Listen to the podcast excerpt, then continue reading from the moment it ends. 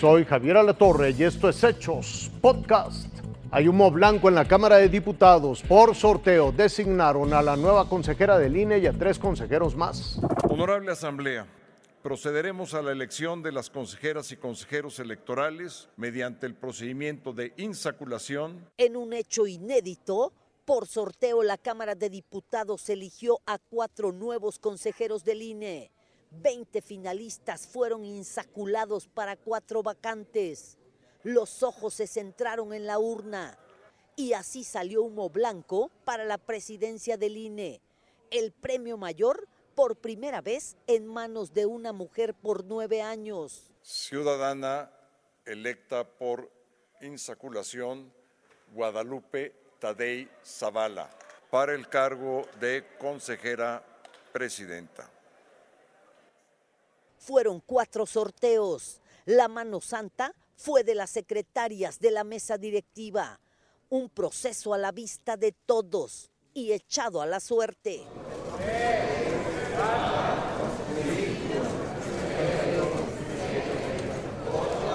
Y así también salieron tres ganadores a consejeros del INE, Jorge Montaño Ventura, Rita Bel López Vences y Arturo Castillo Loza. De ellos, la ex consejera del Instituto Electoral de Oaxaca, Rita Bell, se llevó las palmas de Morena.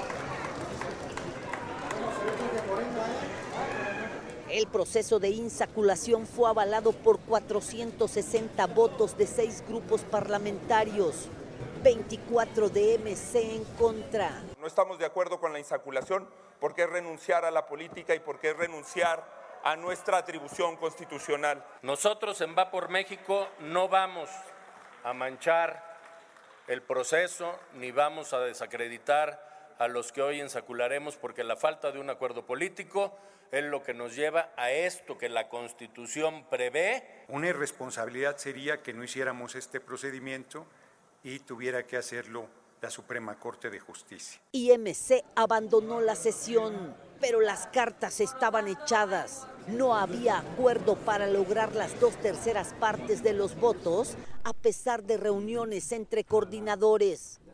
488 diputados estaban en la sesión, 12 faltaron y en los primeros minutos del viernes apareció la urna.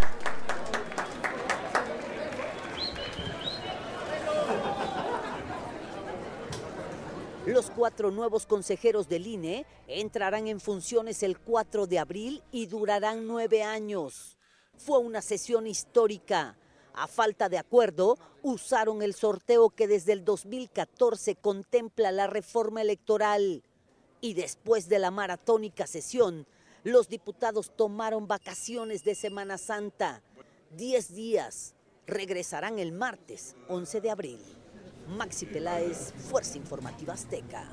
El presidente López Obrador reaccionó a las designaciones del INE y retomó el tema de los migrantes asesinados en Juárez.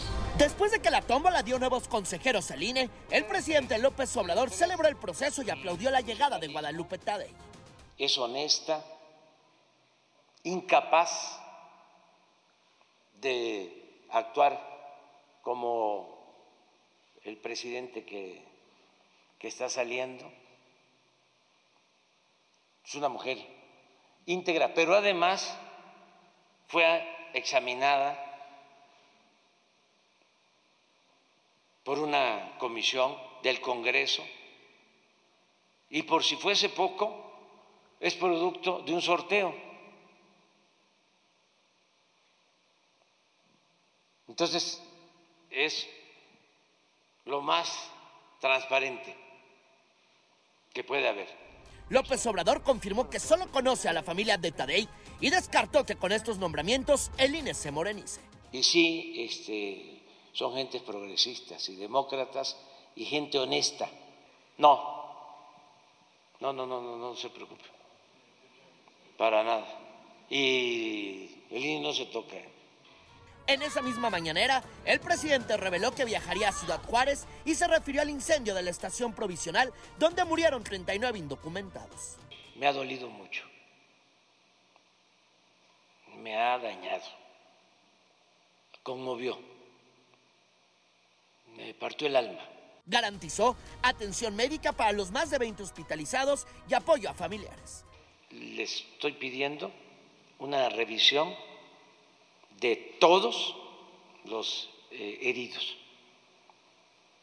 para que eh, no les falte nada. Pasado el mediodía, López Obrador ya en Ciudad Juárez se reunió en privado con los médicos que los atienden y escuchó las voces que reclamaron justicia, aunque dudó de su autenticidad. Señor, no hablen de los Estados Unidos, señor.